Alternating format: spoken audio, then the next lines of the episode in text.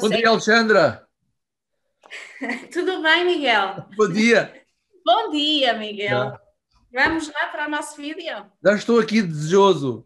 Ora bem, eu hoje trago uma surpresa. Um tema recomendado ou sugerido pela nossa querida Elvira Pérez. Sabes quem é? O nome não é estranho. Pois, a nossa querida embaixadora e muito fã deste, destas conversas, ela sugeriu falar aqui uh, sobre o tema da culpa. Culpa. Culpa.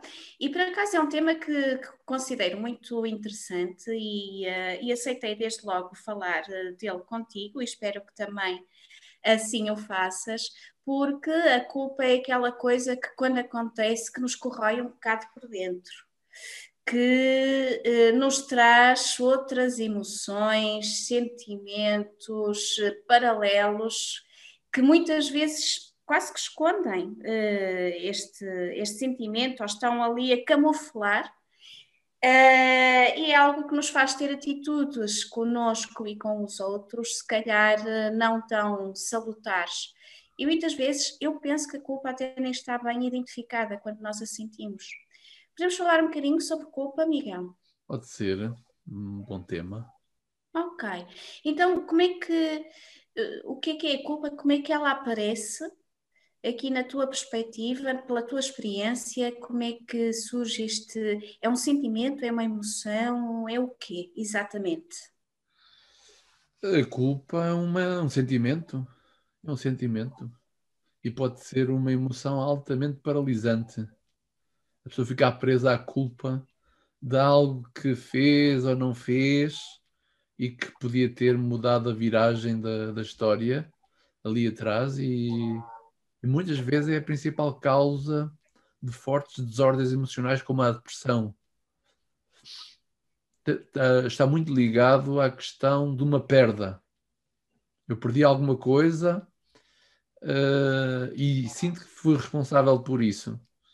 E muitas vezes não fui, mas eh, tenho essa noção e essa percepção de que eu poderia ter feito e não fiz, ou eu fiz e não deveria ter feito. Ou disse algo e não deveria ter dito, Isso. ou deveria ter dito e não disse. Também é, a mesma coisa, não é? Uh, quando tu dizes que ela, era, que ela é paralisante, quais é que são aqui as eh, reações típicas de quem uh, tem, tem esta emoção de alguma forma uh, menos bem resolvida. Quais é que são as emoções, certo? Reações. Como é que uma pessoa com este, com este sentimento, tu, tu dizes inclusive é que pode levar aqui a, a depressões e a outros, outro tipo de transtorno, não é? Como é que a pessoa uh, normalmente reage perante situações um, reage perante situações muito específicas ou de uma forma geral pode, isto pode um, tocar todo, todo o âmbito da sua vida ou será que se manifesta apenas em situações muito específicas? Como é que normalmente acontece? Uh, como está ligado a uma situação não resolvida internamente dentro de mim, uh, como não está resolvido, eu fico aqui paralisado também na iminência de poder voltar a cometer o mesmo erro, a mesma falha, entre aspas, não é? Entre aspas, porque já falámos que não há erro, não há falha, há um resultado. E a reação é que eu não consigo desligar isso dos outros contextos todos. Aquilo anda comigo, tem que ver com a minha história. Uh, vai impedir, inclusivamente, a minha forma de estar para com as situações e as outras, as outras pessoas à minha volta. Eh, naturalmente eu vou encontrar maneiras de compensar uh, esse estado de fixação, é uma fixação em algo que se passou. Uh, se for traumatizante, porque às vezes há situações traumatizantes, inclusivamente pode limitar todo o resto da minha vida, na maneira como eu funciono e como eu interpreto a realidade. Por outro lado, é a chave para a resolução de uma boa parte das minhas dificuldades interpessoais no, no presente. É? Só que muitas vezes o que é que sucede? Por repressão, a pessoa não quer aceder ao episódio, não quer pensar naquilo. Então vai fazer 30 por uma linha para não pensar naquilo. vai fazer a sua vida, vai agir em conformidade com as suas defesas pessoais e isso pode impedir uma certa fluidez na interação, no, na execução do dia a dia. Naturalmente que tem muito presente o julgamento, a minha parte julgativa em relação a mim ou em relação ao outro, não é? Uh, não deverias ter feito isto, não deveria ter feito aquilo. Não é? Esse julgamento permanente não é mais do que estar fixado na história sem querer olhar para ela. Não é? há aquela pessoa que diz assim: desculpe, mas não te perdoo. Como é que é? Como é que, como é que eles dizem? É, é, é do género, sim. É uh, não, não, perdoo-te, mas não te desculpo, não é? Perdoo-te, mas, mas que é isso? Não, não é nada. Na realidade, continua a condenar. Este sentido humano de condenar-se a si próprio ou de condenar o outro leva efetivamente a um sentimento de culpa ou de culpar alguém não é nada benéfico em relação ao que quer que seja. Uh, quando paralisado e não se fala mais de um assunto e ponho de parte, eu posso ter como padrão diário ir pondo de parte e inclusivamente situações onde eu antevejo que pode, pode, uh, pode estar iminente alguém me culpar por algo, eu vou evitá-las. Ora, se tu queres atingir resultados se tu queres ter uma vida significativa em termos de interação, se a tua estratégia é procurar evitar que tal volta a acontecer, então vais viver sempre permanentemente insatisfeita e frustrada, porque falta ali qualquer coisa. E às tantas tu não sabes o que é que falta. Então, e como é que se lida com isso, Miguel? Como é que se identifica o que é que falta e como é que nós nos podemos livrar desse sentimento paralisante, dessa paralisia que, eh, que nos pode assolar. Naturalmente que é necessário reescrever a história, reviver o que eu passei, mas de outra forma, porque naquele momento foi a escolha que eu tive. Se calhar até não tinha possibilidade de fazer outra escolha, não é? Não havia possibilidade é aquela criança que uh, sente-se culpada pela separação dos pais porque ele estava ali no meio. É? Ora, isso é irracional, mas fica lá marcado. E muitas vezes não vai falar sobre o assunto. E aquilo fica camuflado. Tal e qual como outra emoção qualquer, por trás da história da culpa há uma série de antecedentes. E esses antecedentes podem ser reinterpretados de outra forma, simplesmente pelo facto de conseguires lá ir e dissociar-te da experiência em si, aprenderes com ela e, e revivê-la de outra forma, não é? Esta, esta questão da omnipotência, ou seja, ser culpado por tudo, isto não é para nós.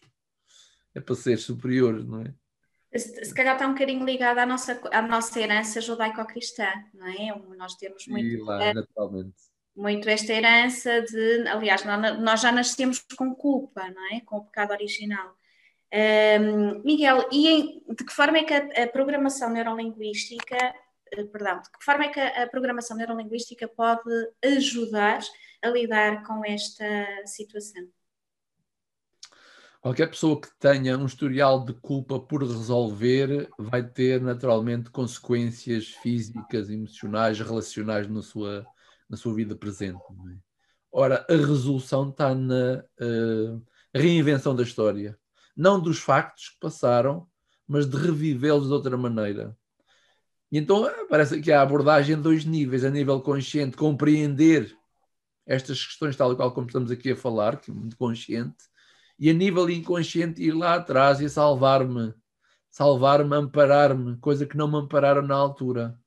Como é, que é, como é que se faz isto de ir lá atrás? Lá atrás, claro, estamos a falar de imaginação, estamos a falar de memória, é? facilmente eu consigo voltar-me para dentro, fechar os olhos e estar a reviver a mesma situação que aconteceu há 20 anos e a senti-la.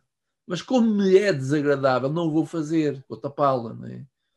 Ora, o tapá-la por si só não resolve às vezes, e, este, e lá está o, a tal questão do confessar-me, do abrir-me a alguém sobre um tema delicado, por si só, já pode ser muito organizador, desde que depois tenha orientação para conseguir tapar o buraco, não é? Abri, abri, mas tenho que tapar outra vez.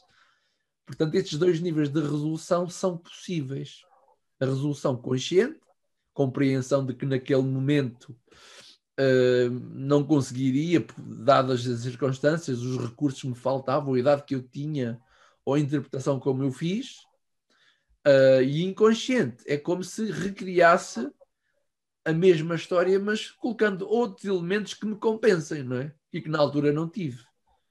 Isto é possível de ser feito em experiência eh, mais ou menos emocional e inconsciente ou subconsciente quando utilizas, por exemplo, uma terapia da linha do tempo, um change personalístico, que são técnicas elaboradas mais profundas, onde eh, conseguimos dar recursos que faltaram àquela pessoa, àquela criança naquele momento.